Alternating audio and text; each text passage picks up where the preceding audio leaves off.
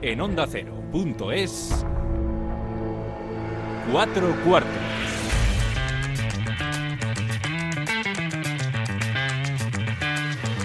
David Katz.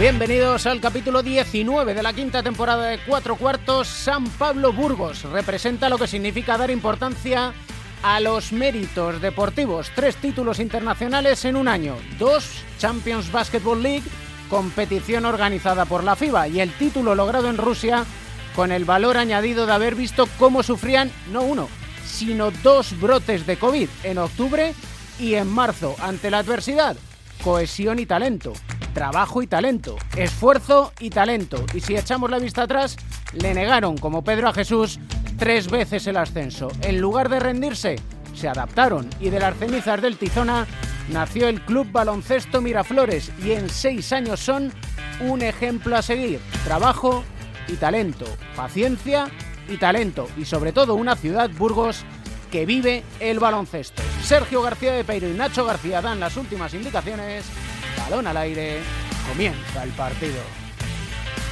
El baloncesto se juega en cuatro cuartos. David Camps.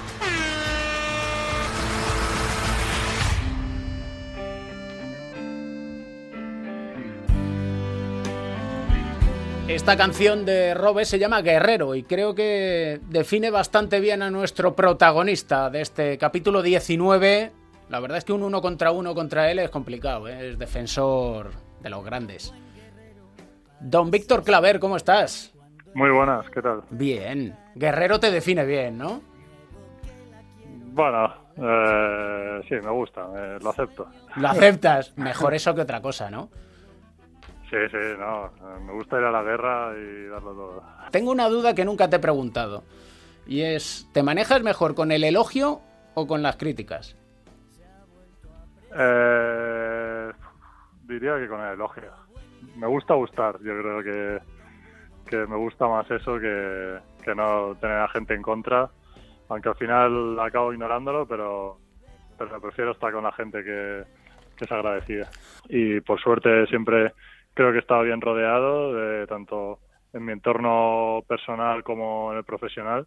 Y bueno, siempre he escuchado a, pues, a esos amigos que, que también han sido duros conmigo y también me han ayudado en los momentos difíciles y, por supuesto cuando me han apoyado en los momentos buenos.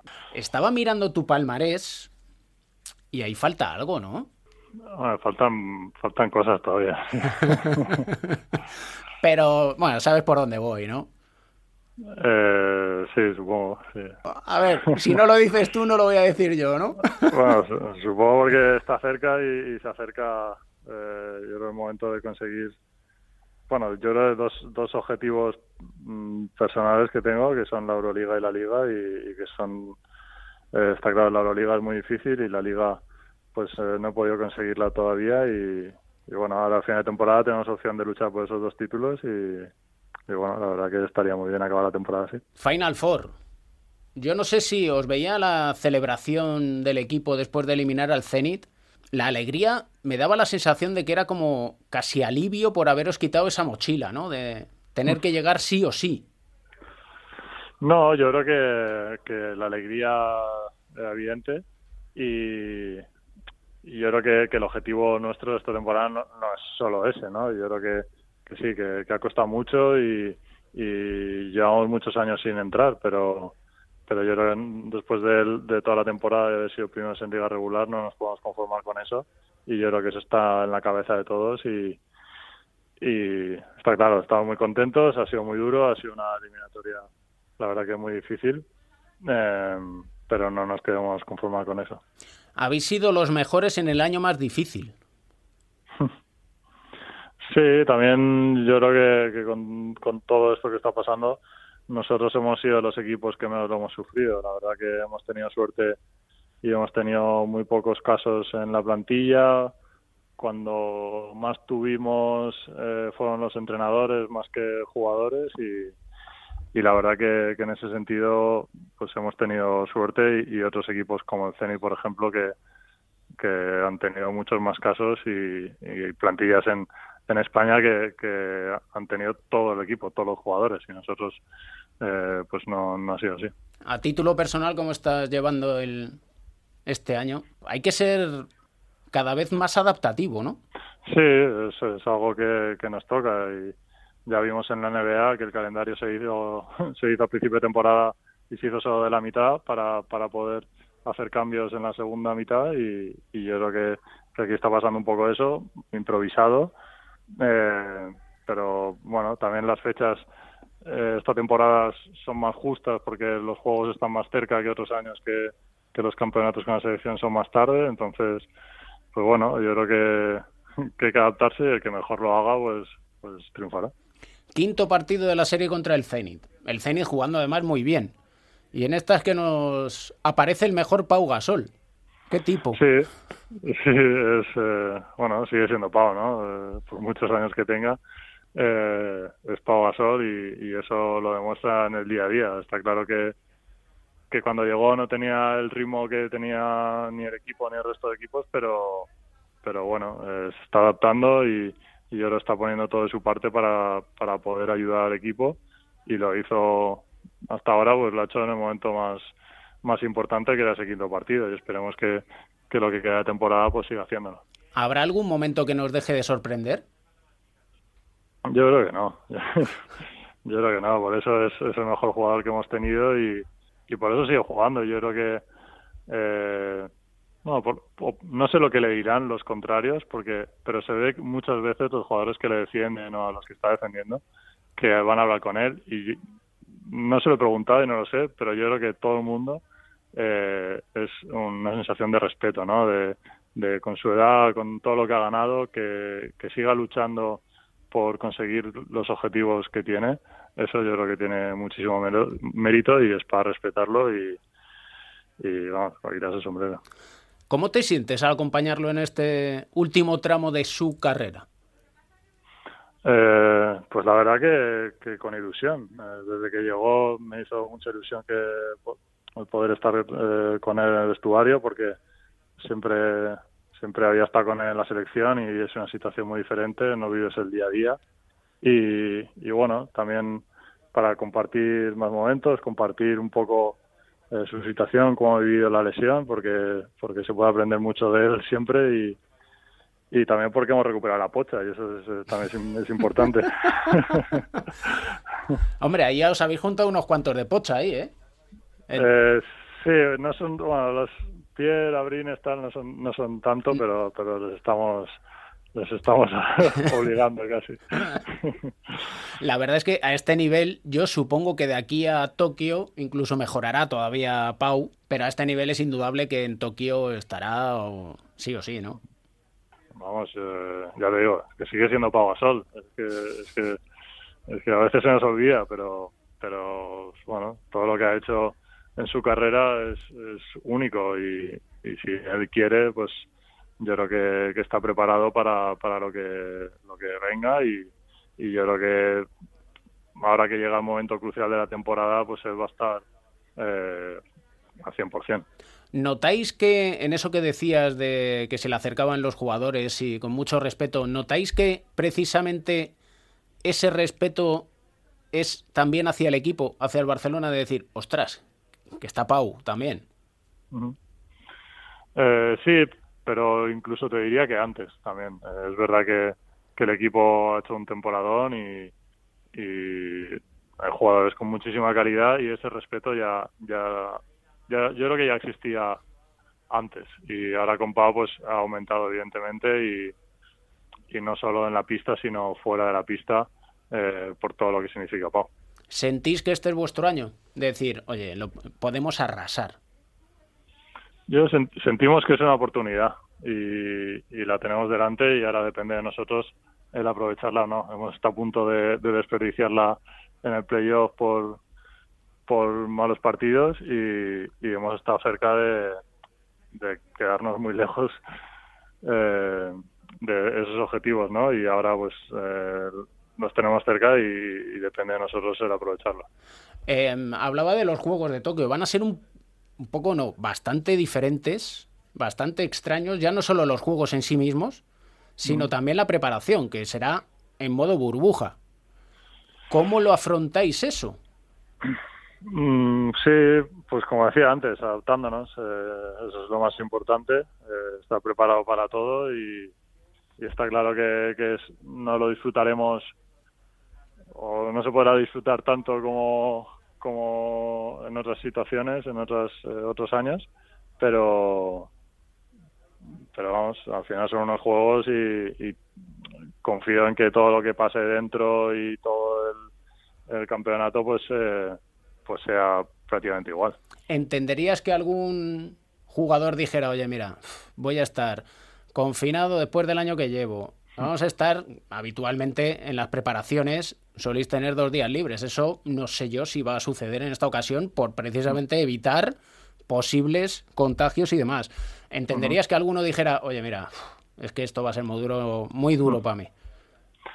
Ah, a mí me cuesta entenderlo porque porque renunciar a los Juegos Olímpicos me parece algo eh, muy importante y yo creo que, que si quien toma la decisión será por, por una causa mayor, ¿no? O porque ha sido una temporada muy dura o por alguna situación personal eh, que, que lo requiera, ¿no? Pero pero sí, yo creo que, puede pasar y más este año que además con lo que hemos dicho, el cambio de calendario, la temporada NBA acaba prácticamente antes de los Juegos, entonces son, son situaciones un poco al límite que ya hemos vivido durante todo el año con partidos muy seguidos y, seguir haciéndolo en verano pues está claro que, no es fácil. ¿Cómo vivió el vestuario el asunto de Urtel? Que a ti te pilló de lesionado, pero ¿cómo os afectó? Eh, bueno, fue un poco eh, rápido todo. Yo, eh, yo no estaba con el equipo en el viaje, eh, me pilló durante la lesión y, y yo creo que al equipo le pilló un poco de sorpresa todo lo que pasó porque porque yo el, problema fue la comunicación, ¿no? Que las cosas no se no se hablaron eh, a tiempo para dejarlo todo claro. Luego una vez pasó y, y después de la polémica que hubo, pues pues yo creo que ya se dejó todo un poco más aclarado, pero, pero de momento los jugadores pues no sabían muy bien lo que estaba pasando y ya te digo, luego pues hubo una explicación por parte del entrenador, director deportivo y demás y, quedó todo claro y, ya está. Y Tomás también nos mandó un mensaje para explicar su, su versión y yo creo que ahí quedó todo más claro, pero, pero ya te digo, fue un poco mm, sorpresa de todo lo que se armó. Eh, comparándolo con lo que se había vivido en persona. Bueno, yo no sé al final, al final quién lleva razón, quién no lleva razón. Bueno, eso cada uno, yo creo que es una opinión muy personal y, al final cada uno pues considerará eh, mejor o peor lo que hizo cada uno, ¿no? al final está claro que, que en temas de contratos pues eh, es un negocio, esto es un negocio y, y cada uno evidentemente pues, busca lo mejor para sí mismo y, yo creo que en este caso pues pues se vio así y, ya está y no, ya está es un poco lo, como lo veo yo una canción nos recomiendas para terminar eh, pues una que estoy escuchando mucho y yo creo que lo merece es Tiranosaurio Rex, KCO. Y bueno, el mensaje que manda yo creo que es muy bueno, pero aparte de la canción mola, entonces yo creo que, que es una buena recomendación. Te queda un año más ahí en Barcelona, ¿no? Sí. Bueno, que es que leo a mi compañero José Huguet en el mundo deportivo que podría salir en verano. ¿Tú qué quieres? Bueno, yo firmé el contrato aquí porque estaba a gusto y, yo quiero cumplir mi contrato. Además, eh, bueno, este año no ha sido muy fácil para mí eh, con la lesión y, bueno, eh, quiero, quiero recuperar mi mejor versión y, estar con, con este equipo, ya te digo, con un poco recuperar esa, esas sensaciones buenas que tenía y, ser parte de, este equipo. Hablabas antes de comunicación. Supongo que tú tienes comunicación abierta con Juan Carlos para, para precisamente el, intentar cumplirlo, ¿no? Sí, aunque ahora acaba de aterrizar, por así decirlo, y tampoco creo que sea el momento de la temporada de, de hablar de estas cosas, ¿no? Yo creo que que sí, hay confianza, se pueden hablar y, la verdad que yo siempre he estado muy a gusto aquí, siempre me han tratado muy bien y, quiero que sea que siga siendo así, ¿no? Y, no, no, hay ningún problema en hablar las cosas y, nada, eh, pues espero que, que acabe la temporada bien y, que, siga y ojalá cumplir los objetivos y rellenar el palmarés como decías antes. Te deseo lo mejor, ya lo sabes. Lo sé, lo sé. Buen guerrero. y de los buenos, además. Bueno, lo intentamos. Si no guerreáramos, wow, qué malo sería esto. Eso siempre, eso nunca va a faltar. Y siempre recomendando buena música, así que un abrazo enorme, ¿eh? Un abrazo y muchas gracias. Let's do it. Te pierdes lo bueno buscando el error.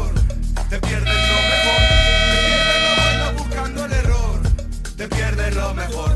Te pierdes lo bueno buscando el error. Te pierdes lo mejor. Te pierdes lo bueno buscando el error. Te pierdes lo mejor. Te pierdes lo bueno buscando el error. Te pierdes lo mejor. Te pierdes lo bueno buscando el error. Te pierdes lo mejor.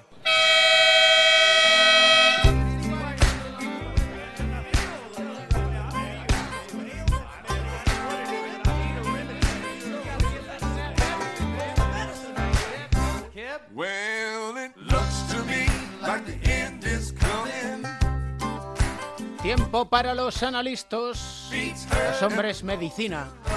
José Luis Llorente, Pepe Catalina, Pepe Catalina, Joe Llorente, ¿cómo estáis? ¿Qué tal, hombre? Bien, bien, bien, muy bien. Bien, gracias. Espero que vosotros también. Todo, la verdad es que muy bien. La verdad es que contento y feliz de ver cómo San Pablo Burgos ha dado una vez más un ejemplo de lo que es la importancia del mérito deportivo. Que te dejen, por lo menos luchar. No sé cómo lo veis. Muy bien, muy bien. vamos a tener la música de fondo, digo, es para irme acostumbrando. Pues, de momento Nacho me ha dicho que sí. Vale, vale, nada, pues sí, hombre, es un ejemplo muy bueno. Además es un ejemplo en contra de... Es un ejemplo muy positivo en contra de las tendencias del deporte moderno. O sea, el deporte moderno pretende cerrar las competiciones, pretende hacer un coto eh, exclusivo de las mejores ligas para clubs que ya están, ¿eh?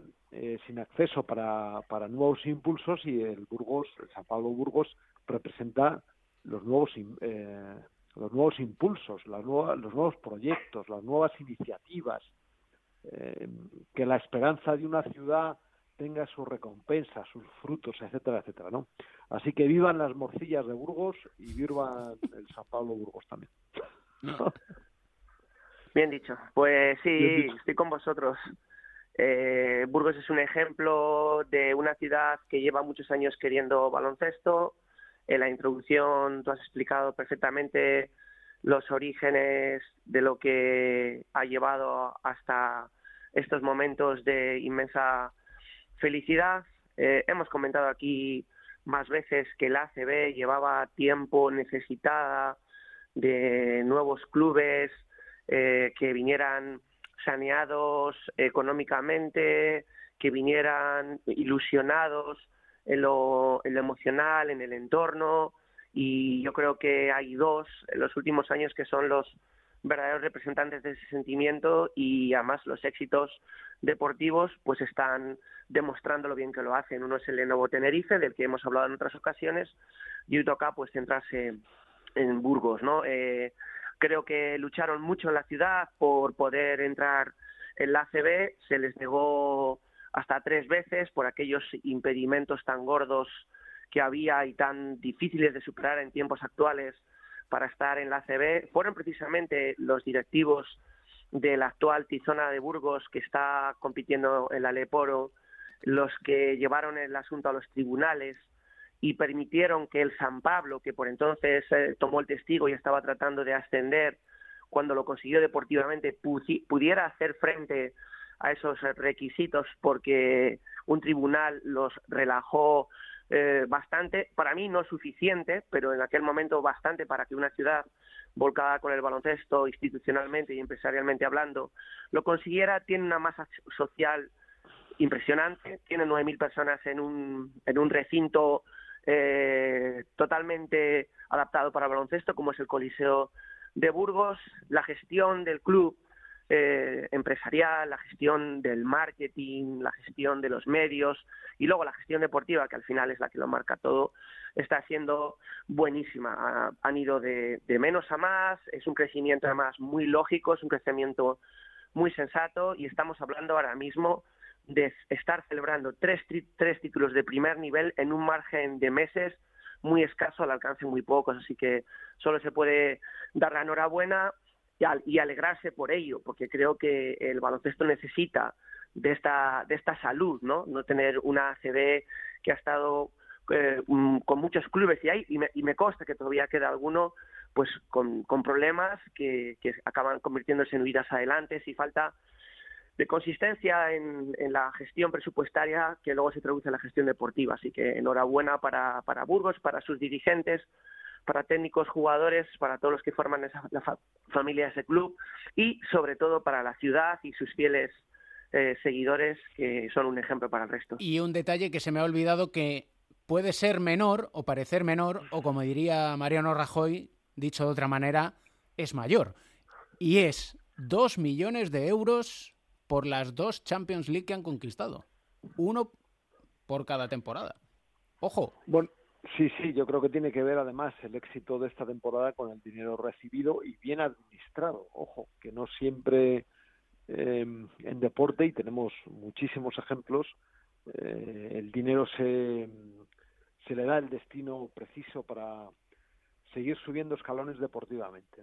Eh, bueno, esto hace la competición está muy atractiva. A mí me gustaría añadir que la afición del Burgos, eh, yo estuve muchas veces en en, cuando estaba en el Leporo, en el pequeño pabellón, y la afición es muy fiel, eh, es muy pasional y ahora está demostrando que, efectivamente pues está detrás del equipo y, y, además la inconsistencia de la decisión del ACB de, cerrar prácticamente la liga durante todos estos años. Eh, no solamente por lo que estamos viendo, sino también por lo que vimos en, con anterioridad cuando la CB era una liga, una liga pujante precisamente por los, las continuas apariciones de lugares nuevos en los que el baloncesto florecía y muchos aficionados nuevos crecían.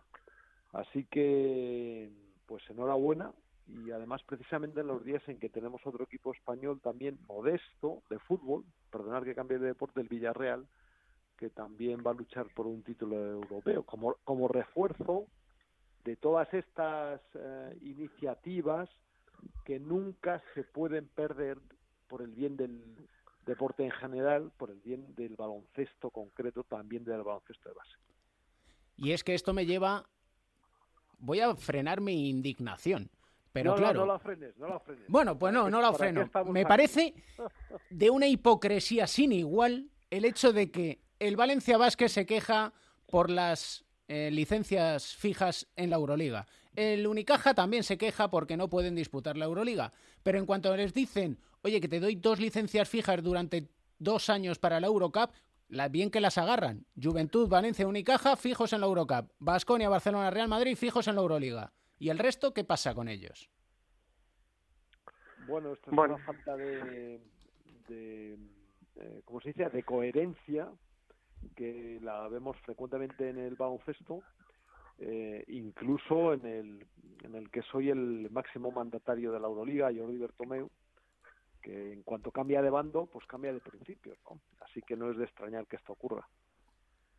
Bueno, yo creo que desde aquí y creo que somos un poco la voz del pueblo y de mucha gente respecto a este tipo de decisiones, pues venimos siempre eh, abogando porque permanezca lo deportivo, que es lo que realmente ha sentido a todo esto. Ya fue un gran avance en las primeras eh, ligas eh, y en los primeros deportes, ¿no? El que la Copa de Europa se extendiera a un mayor número de clubes. Anteriormente solo iba el campeón de la liga. A la recopa, y me voy a enseñar baloncesto, solo iba el campeón de la copa. Si se repetían el campeón de liga y campeón de copa, entonces iba el segundo. Y luego iban como unos tres o cuatro clubes a la famosa Copa Korak. Pero cuando ya se extiende la posibilidad de que no solo sea uno, sino sean tres, incluso cuatro, y no sé si algún año hemos tenido cinco, eh, pero cuando se ha extendido ya en varios países, luego hay que ver el criterio deportivo y los criterios por los que unos países tienen más y tienen menos, que eso sí que para mí sería lo delicado y lo estudiable y lo que habría que ir revisando permanentemente, creo que ya el hecho de eh, conceder licencias permanentes o durante un tiempo, independientemente de los méritos deportivos, es un error que lo único que hace es pues confundirlo todo y, lo que hace es perder el sentido y la esencia del deporte y, también pues hacer que los aficionados pues no, no se centren muy bien, sobre todo en el baloncesto, que es el que realmente el que más ha trastocado todo esto. Y el fútbol, cuando ha intentado, y el fútbol que no será poco poderoso, cuando ha intentado dar un golpe de estado en ese sentido, pues ¿qué le ha durado? 48, 72 horas. Esto es esto es lo que hay. Yo creo que eh, ha hablado la mayoría de la gente y, se ve lo que, lo que el pueblo eh, quiere, lo que los aficionados quieren y de lo que se está en contra. Así que, bueno, pues seguimos eh, por esa línea, ¿no? No vamos a cambiarlo. Bueno, es que no tengo nada más que decir. O sea, yo creo que ya hemos dicho muchas cosas y lo hemos explicado muy bien. Por otra parte, eh, revela mm, por parte de quienes em, sostienen todo este tipo de medidas de los grandes clubes una cobardía inusitada, porque aunque no tuvieran las licencias fijas, iban a estar ahí casi siempre. Y si alguna vez pues no, no, estarían ahí, pues pues sería porque lo han hecho muy mal. Entonces siempre lo, decimos. claro, si tú lo siempre lo decimos. ¿Cuántas ediciones de la eh, Euroliga teniendo tres representantes españoles, por ejemplo, que algún año pueden ser cuatro por méritos eh, contraídos por, por lo que sea, de cuántos años, eh, cuántas veces, eh, sobre todo los grandes grandes, el Real Madrid y el Barcelona no van a estar. ¿Cuántas de esas? Una de cada muchas. Bueno, pues la que no estén se lo merecen, se quedan fuera. Es que además, además, fíjate, la historia, Pepe, la historia demuestra que cuando suceden estas estas catástrofes, digamos, para estos equipos que pasa pues de, yo que sé, una vez cada 15 o 20 años, les viene muy bien eh, un año o una temporada de sosiego, ¿eh? de barbecho, ¿eh? para reconstruir y volver a plantar y volver a ser grandes. ¿no? O sea, yo creo que además el deporte, si por algo se distingue, por algo es atractivo, por algo llama a toda la gente, es porque da las recompensas que, que, a lo mejor no da la vida. O sea, tú hacer las cosas en deporte, pues, pues hacer las cosas bien y consigues el resultado, pues te premian. Y te premian, ¿no? De una forma determinada. Si las haces mal y consigues derrotas, por lo normal es que luego eso se manifieste en algún tipo, en algún tipo de recompensa inversa o negativa, ¿no? Lo que no es normal es que si lo haces más, lo haces mal, la consecuencia sea una recompensa positiva. Así que el sinsentido está, debería estar fuera del deporte y debería estar fuera de, de, las competiciones deportivas. Lo que pasa es que en esto del baloncesto nos la llevamos casi todas, ¿eh? Sí, sí. Que eso es lo peor de todo, porque me cuesta encontrar otros deportes y, me reitero lo que ha pasado con, con el fútbol, que estas cosas no calan. Y fíjate que en el fútbol iban con la artillería pesada, ¿eh? O sea, que no iban, no iban de la mano cuatro o cinco así, pues de repente iluminados que querían cambiar el orden establecido. No, no, han ido todos los importantes o casi todos los importantes y se han ido cayendo uno detrás de otro porque no tenía consistencia. En el baloncesto, desgraciadamente, es lo que ha sucedido y creo que lo que podía eh, seguir dándole ese atractivo y lo que podría permitir, encima ahora que hay buenos repartos económicos, antes no lo sabía las competiciones europeas, si tú lo sabes, yo que las jugaste, pero ahora al haber esa riqueza de patrocinios y de mecenas que hay en las ligas, pues eh, yo qué sé, un día la juega un club que no está acostumbrado a ella, aunque luego deportivamente le vaya como le vaya, pero ya el hecho de estar en ella le va indirectamente le va a traer pues patrocinios, le va a traer abonados y si luego por estar en ella consigues pues el dinero que se reparte en ese tipo de competición, llámese la Euroliga mismamente, pues seguro que también vendrá para solidificar sus, le vendrá bien para solidificar sus bases y a lo mejor para generar nuevas alternativas de poder por tener eh, mayor posibilidad presupuestaria gracias a estos dividendos que dan estas competiciones. Y es que yo creo que al respecto de todo lo que decís hay un refrán que es el que dice no hay peor ciego que el que no quiere ver. Y en eso los dirigentes son ciegos, no, más allá.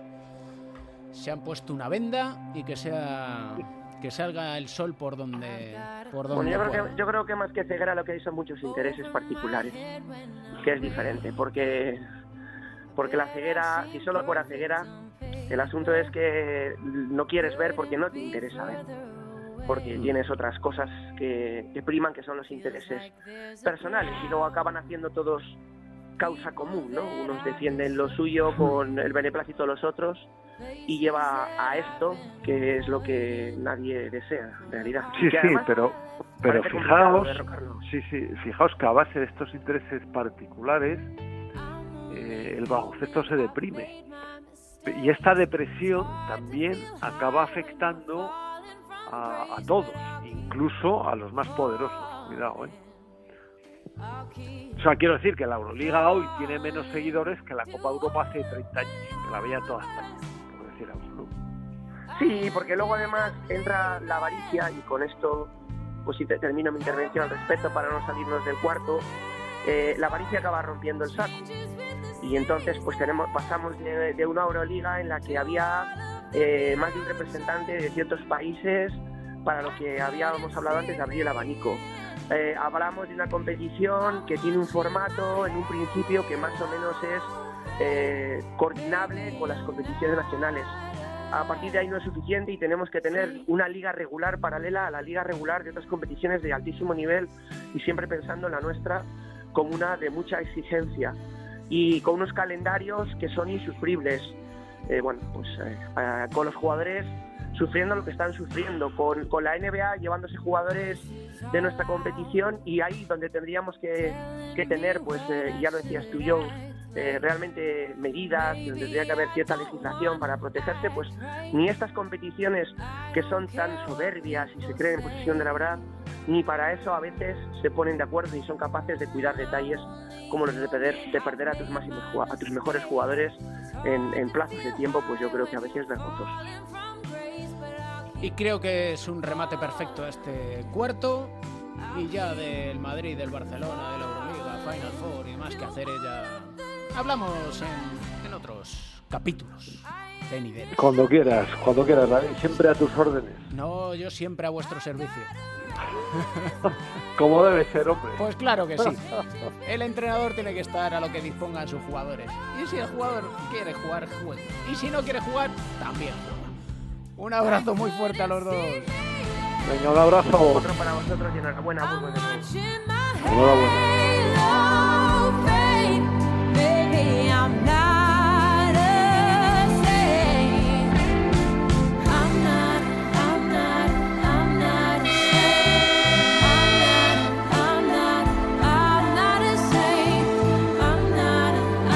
Ni el más optimista lo habría soñado y solo perspectiva del paso del tiempo realmente dará la importancia de lo que ha conseguido este grupo de jugadores y apoyados por una afición que no ha estado presente en los partidos pero que, que la notamos siempre que estamos en la ciudad de Burgos. Es algo impresionante y, ojalá el proyecto siga creciendo y, y, tenga ambición porque al final sabemos que eh, los títulos y, o sea, hay años que, que no va a ser así y, es normal. Ojalá, Ojalá se repita muchos años, pero si no celebramos ahora, cuando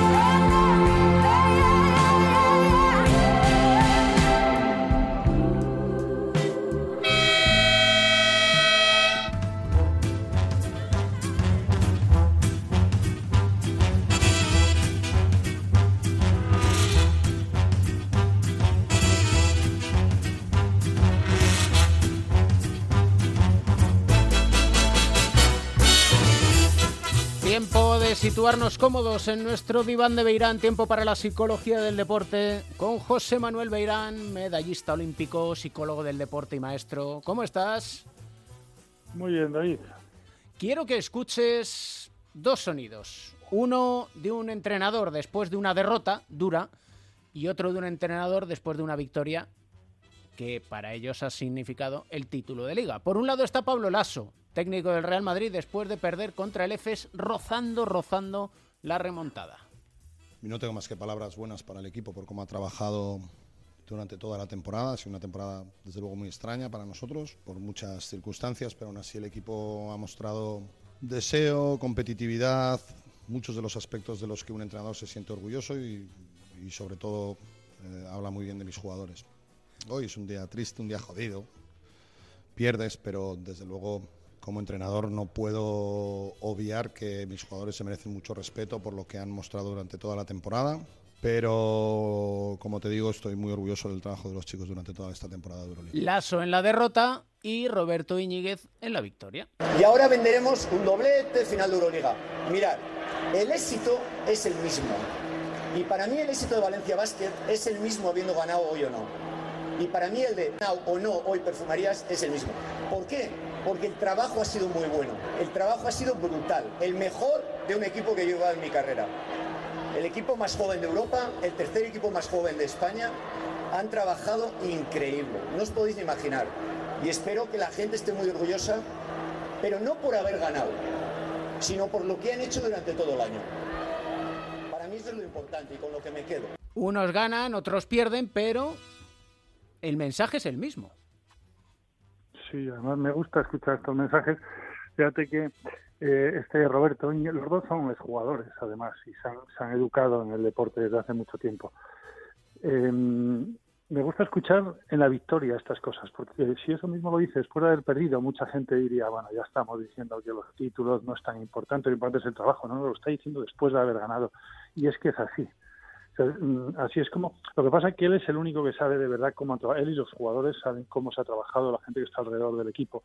Nadie más. El resto solo se valora por los, los resultados, pero es mucho más importante todo el resto de trabajo. Un trabajo, sobre todo en un equipo joven o en un equipo en el que, como el Real Madrid ha tenido tantos cambios importantes durante la temporada, que estás trabajando para este año, pero también estás trabajando para el año que viene y para los siguientes y para ganarse ese respeto, como decía Pablo, que se lo han ganado. O sea, puedes perder y ganarte respeto y puedes a veces ganar un, torneo, un campeonato y no ganarte ningún respeto de los demás.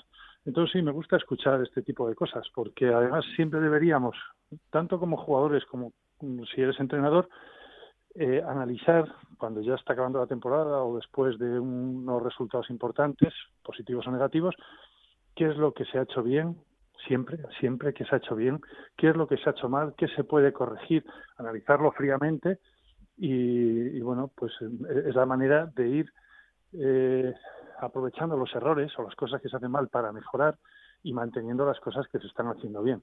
Y ya ves que siempre se habla de trabajo, el camino. Es cierto que, que, es muy, muy importante, a veces más importante que, que la meta final. Y sobre todo el hecho de recordar, porque los entrenadores probablemente lo hagan durante la temporada. El hecho de ir recordando al jugador que lo importante es el camino, veremos a ver si conseguimos la meta.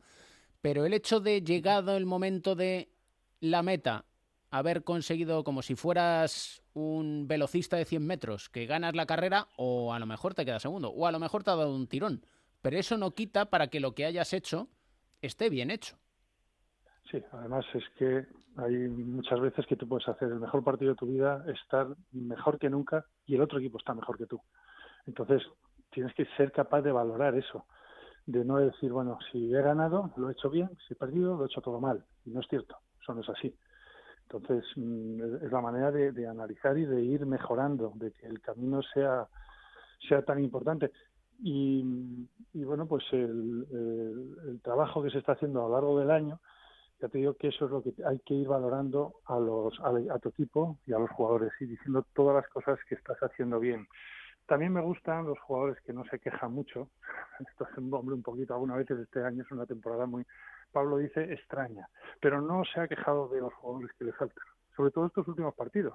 Si contamos además a Tavares, más los que se han ido, pero no se queja. O sea, es mejor decir, bueno, este mi equipo ha sido una temporada extraña para el Real Madrid y para muchos equipos, ¿eh? también es cierto pero me gustan los que, porque eso da confianza a los jugadores, los que no se quejan de decir, bueno, es que claro, me falta este jugador, me falta este otro, estás haciendo un poco de menos a los que de verdad están, que son los que te pueden ayudar a ganar o a, a, un resultado, ¿no? Entonces eso también me gusta, este tipo de declaraciones. También hay que aprender de, de todo esto. A veces no solo aprender de, tácticas y de sistemas y cosas de esas, sino esto otro, que me parece mucho más importante, estas mentalidades. Sobre todo porque al final, por ejemplo, en el caso de Pablo Lasso, logra cohesión de equipo en el tramo final de temporada que le queda. Sí, para eso es para lo que se está trabajando todo el año. O sea, precisamente para, para esa cohesión, esa, ese, ese equipo unido detrás de un objetivo común es fundamental. Algunas veces hay una cohesión que puede ser negativa, o sea, porque están todo el equipo muy cohesionado, todos muy unidos en contra de algo. Esa puede ser muy negativa. Incluso algunas veces en contra del entrenador o en contra de, de, algo, ¿no? O sea, no es esa es negativa. Sin embargo, la otra, la que es esa cohesión detrás de un, de un objetivo común, positivo, que además todo el mundo sabe que juegues mucho, juegues poco, formas parte de ese éxito y de ese trabajo, eso es muy importante y eso se está consiguiendo y hay unos cuantos equipos que lo están haciendo. Y el Real Madrid, la verdad es que las, los últimos, la última eliminatoria que tuvo, mm, se ha ganado todo el respeto del mundo con eso y sin embargo ha perdido. Pero, pero algunas veces sales, después de perder, sales con la cabeza muy alta y otras veces puedes ganar y no es así. Que haya perdido ahora, por ejemplo, con Valencia. Primero, Valencia es un gran equipo, muy gran equipo. Tiene unos jugadores extraordinarios y hay algunos días que juegan muy, muy bien pero pero nadie quita que, el Real Madrid va a ser primero, por ejemplo. Entonces puedes perder. En esta liga puedes perder por 50 puntos a algunos equipos y ese mismo equipo a lo mejor la semana siguiente es capaz de ganar a unos equipos de arriba. Es una de las cosas buenas que también tiene nuestro deporte y esta liga. Y sobre todo que en esto que dices de la derrota, por ejemplo, del Real Madrid ante el Valencia, Lasso no carga contra los jugadores, sino que justifica, entre comillas, o entiende, mejor dicho, la derrota por cuanto dice Lasso es que lleva mucha tralla. Es decir, defiende a los jugadores una vez más. Eso luego eh, te va a ayudar, ese tipo de mentalidad. Es muy fácil, mm, por ejemplo, cargar contra los jugadores o decir la culpa de eso. Algunas veces de forma velada, ¿eh? como, bueno, si es que yo dije esto y no se ha hecho.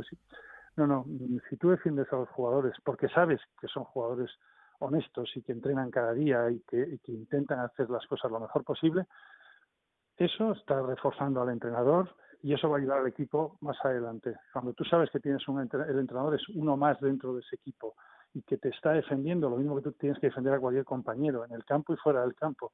cuando acaba la temporada es otra cosa, porque son todos profesionales, puedes cambiar de equipo, pero mientras estás ahí, estar unidos y el entrenador es una parte fundamental de esa, a mí me parece muy muy importante para este tramo final, para para lo que queda ahora, que es lo más importante. Y es que además hay una cuestión muy importante y es que la cohesión de la que hablamos, la unión del grupo, se construye muy a largo plazo, no es de hoy para mañana, pero ojo, que cualquier pequeño desliz sí te la puede echar al traste. Sí, lo mismo que la credibilidad de un entrenador. Partes con, con esa credibilidad muchas veces incluso con los pequeños. Siempre la vas, la vas a tener al principio, pero es muy fácil perderla. O sea, siempre tienes que ser consciente de que eso es la, quizá el mayor bagaje que tiene un entrenador, o sea, esa credibilidad delante de sus jugadores. Si tú ganas eso, tienes que mantenerlo.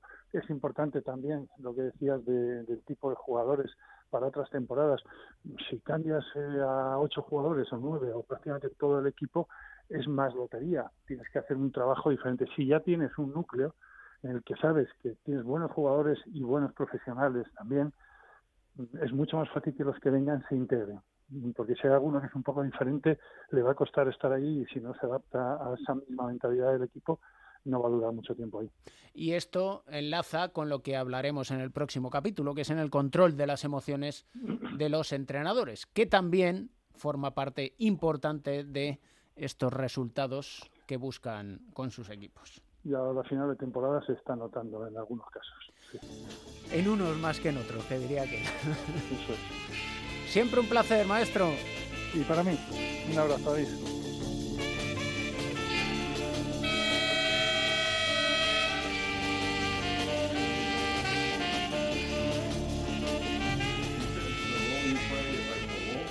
Mr. Wall, Mr. Wall, the Soy el señor Lobo.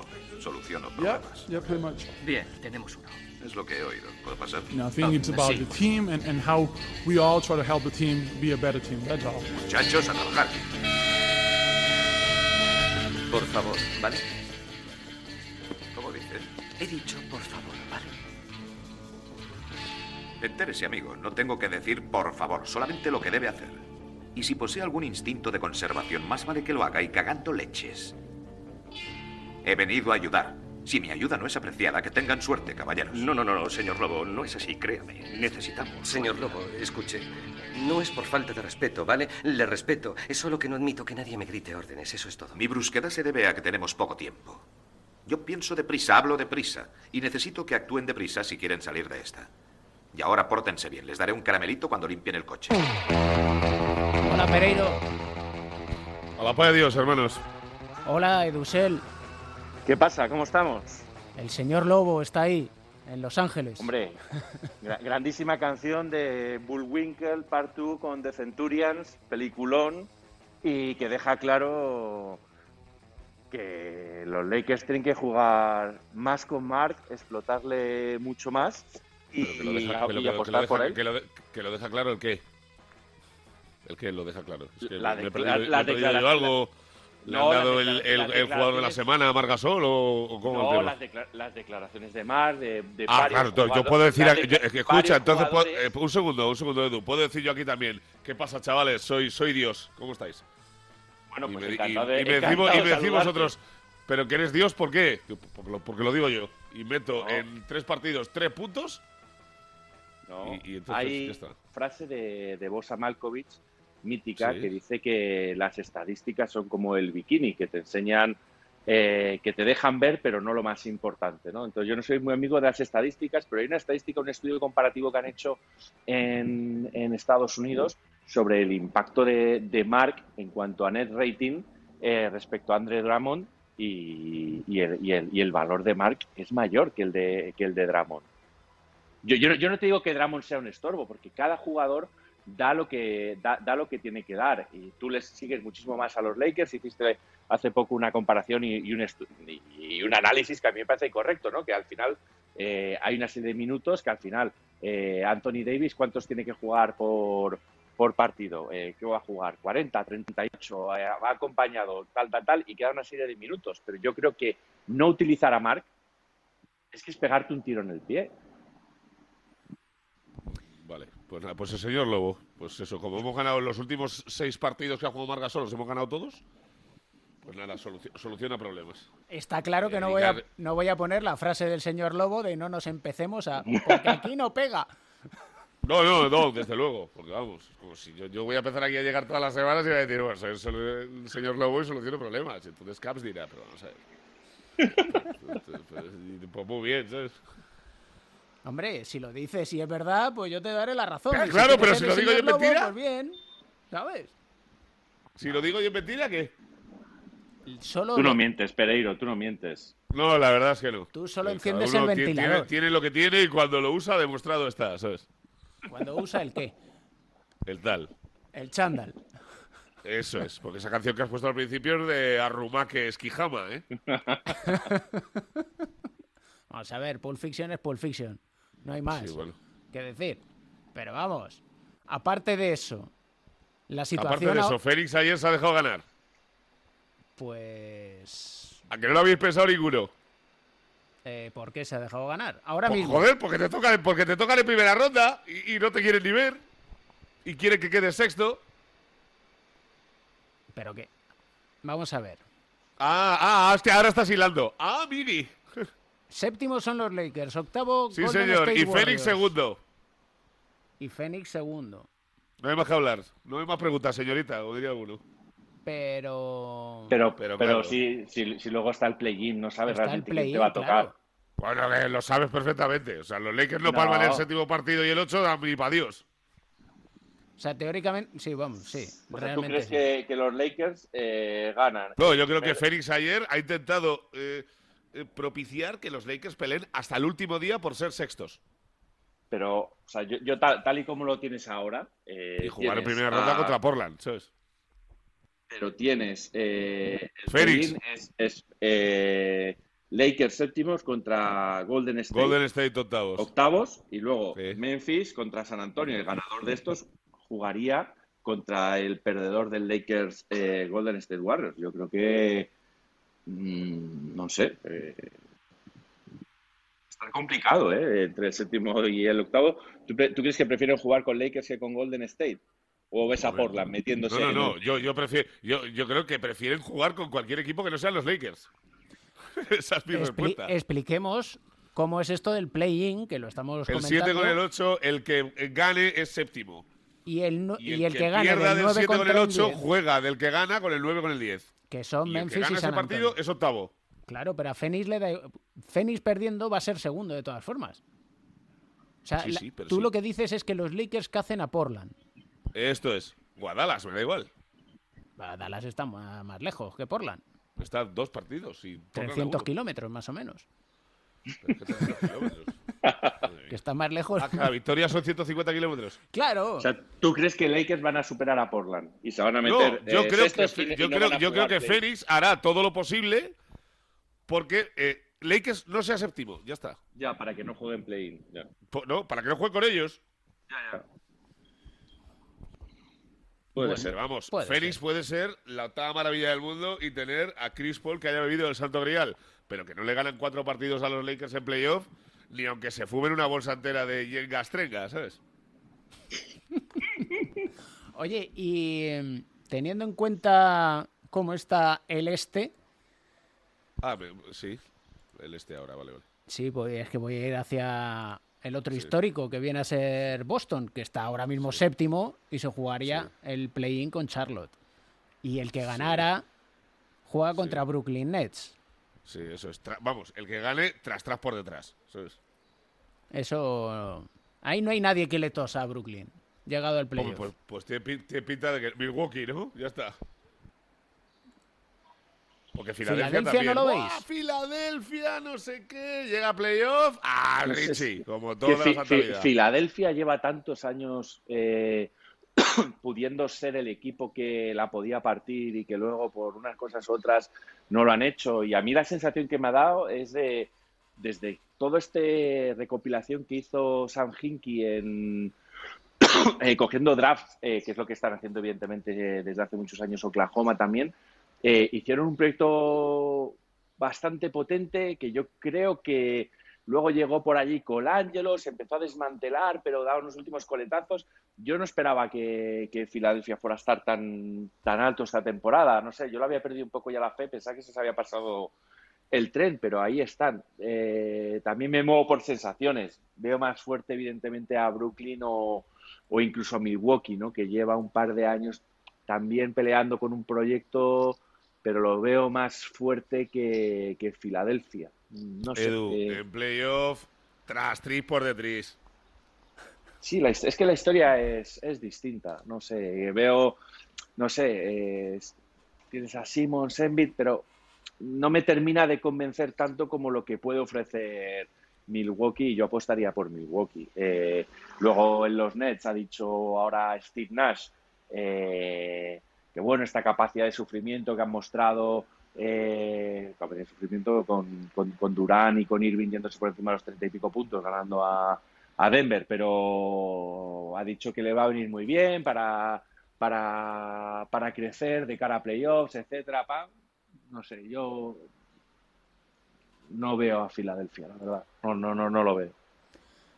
Bueno, pues no lo veis, no lo veis. Que vamos a cerrar el cuarto, el programa y todo. De los Knicks hablamos en otro momento, porque la Oh, verdad es que mola los verlos. Con Don Julio, el mejor tequila. La verdad y es encima que. los mecheros. Ojo, ¿eh? Y encima los mecheros, tras tris por detrás. Bueno, pero ahí están, cuartos, oye, que le quiten lo bailado. Bueno, si les estoy haciendo un cariñito. Sí, pero tris, tris por Eso sí que se puede zumbar a alguien en playoff. Eh, hombre, Porque esos son, son esos son el típico, esos son la típica banda de Es colegas despreocupados. son impredecibles, son Es- impredecibles. Esos, esos son la típica banda de colegas despreocupada que te encuentras por la calle y les ves que, pues lo típico, que en el barrio eran todos la, la, la, la, la, La repera. repanocha, ¿sabes?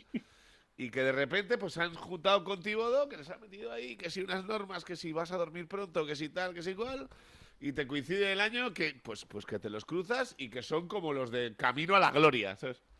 Igual no son los mejores de todos, pero te pegan una AstraZeneca un día que te dejan flipando, ¿sabes? Pues ya está. Ahora ya puedes terminar el cuarto si quieres. Pues que lo termina, Edu.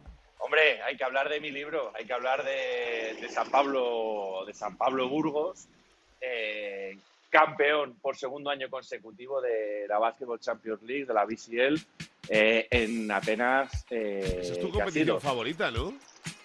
Hombre, ten en cuenta que para mí es una competición joven que en Sí, apenas digo porque cinco no, la- años. porque, no la ve, porque no la ve ni el Kiki, ¿sabes? Por eso te lo digo. Es una competición joven que ha empezado hace cinco años, la que prima el mérito deportivo frente al modelo cerrado eh, de la meritocracia de, de- de los jeques y de, y de los dólares, el modelo cerrado, que además ataca Ayer, directamente. ayer lo gritaban cuando al- ganó San Pablo Burgos, se gritaba. "Eh, No, pero- meritocracia, Tú, juego a- a- cerrado. Pues fíjate, a- todos destacan lo importante que es la meritocracia deportiva, el modelo europeo del, del deporte, para ayudar a crecer. Eh, ganan Por la meritocracia deportiva son campeones del mundo de baloncesto el año pasado. ¡Toma ya! Son, son campeones de la Basketball Champions League, juegan la Copa Intercontinental en enero-febrero, la ganan, ahora la vuelven a, a ganar por segundo año consecutivo y fíjate, se han embolsado dos millones de euros en premios en apenas Oh, nueve meses. Eso, lo, eso es lo bueno, señor. Hablaban de seguir con esa mentalidad de, ambiciosa de, de mantener la ambición de, de seguir creciendo. Vamos a ver hasta dónde va a seguir el cuento de, de la Cenicienta del básquet europeo, porque a mí la verdad es que es un equipo que, que es muy divertido de ver. además. ¿Y ahora sí. juegan otra vez la Intercontinental? No, el año que viene. La, la jugarán el año que El viene. año que viene. Y si alguien tiene de fondo en el vestuario después de ganar a Cool and the Gang y el Celebration, ¿para qué quieres más? Solo le falta Julio Randle.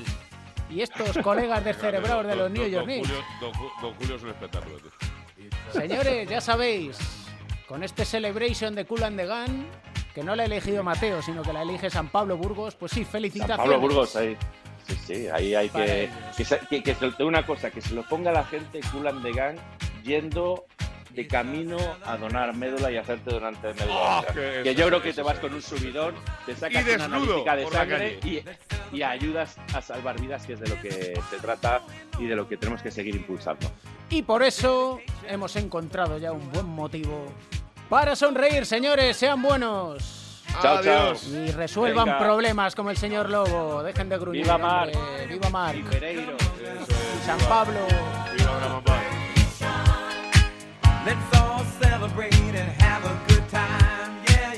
El baloncesto se juega en cuatro cuartos. David Camps.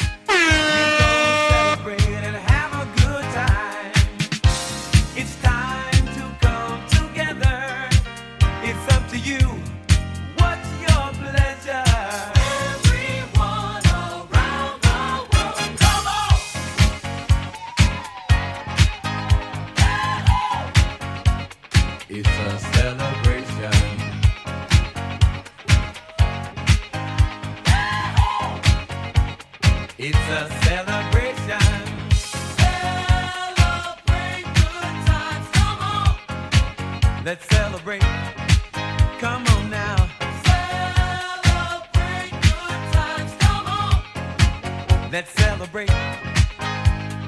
We're gonna have a good time tonight. Let's celebrate. It's alright. We're gonna have a good time tonight. Let's celebrate. It's alright.